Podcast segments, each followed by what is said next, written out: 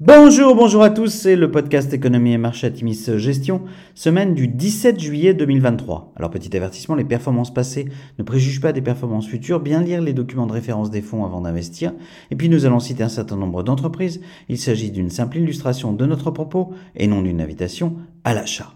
Alors cette semaine, nous avons titré Désinflation avec un gros point d'exclamation. La très attendue publication des chiffres d'inflation US a confirmé la dynamique de désinflation en cours de l'autre côté de l'Atlantique. Le CPI a ainsi ressorti à 3% sur un an en juin contre 4% en mai.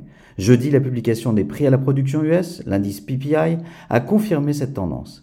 Ces derniers chiffres d'inflation permettent au taux à long terme de se replier, avec notamment un 10 ans US passant de 4,05% en fin de semaine dernière à 3,82% vendredi.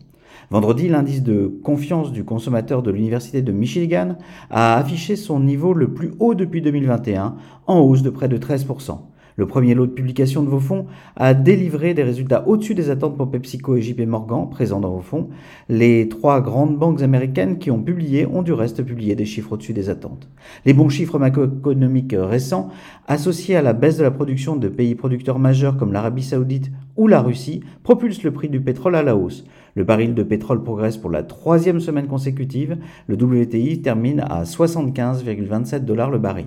L'activité chinoise continue de décevoir. La croissance du PIB chinois ressort ce lundi à 6,3% sur un an, un chiffre bien en deçà des attentes fixées à 7,3%. Le chômage des jeunes inquiète en atteignant un record à 21,3%.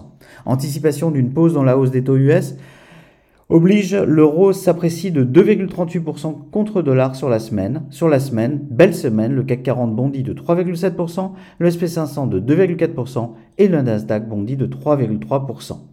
Alors du côté des sociétés, eh bien deux premières publications trimestrielles pour les valeurs de vos fonds. PepsiCo bat les attentes euh, et relève sa guidance annuelle. La croissance organique ressort en hausse de 13% malgré des bases de comparaison élevées. Les prix s'apprécient de 15%. Le management revoit à nouveau à la hausse sa guidance à plus 10% contre un consensus à 8,4%.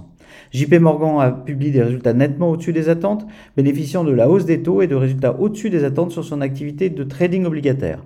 Notez qu'il s'agit de la première publication post-acquisition de First Republic, banque en difficulté lors du premier trimestre 2023.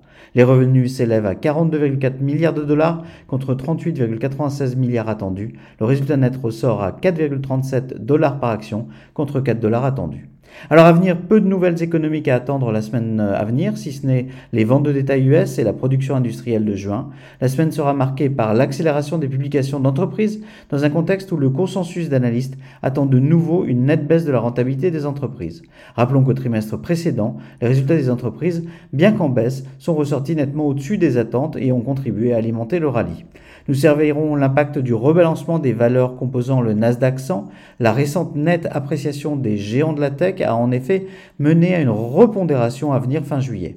Par ailleurs, les réactions des autorités chinoises pour relancer l'économie face à des chiffres très décevants sont attendues. Nous nous réjouissons de la dynamique de désinflation bien engagée, même si nous regarderons avec attention les décisions à venir du côté des banques centrales.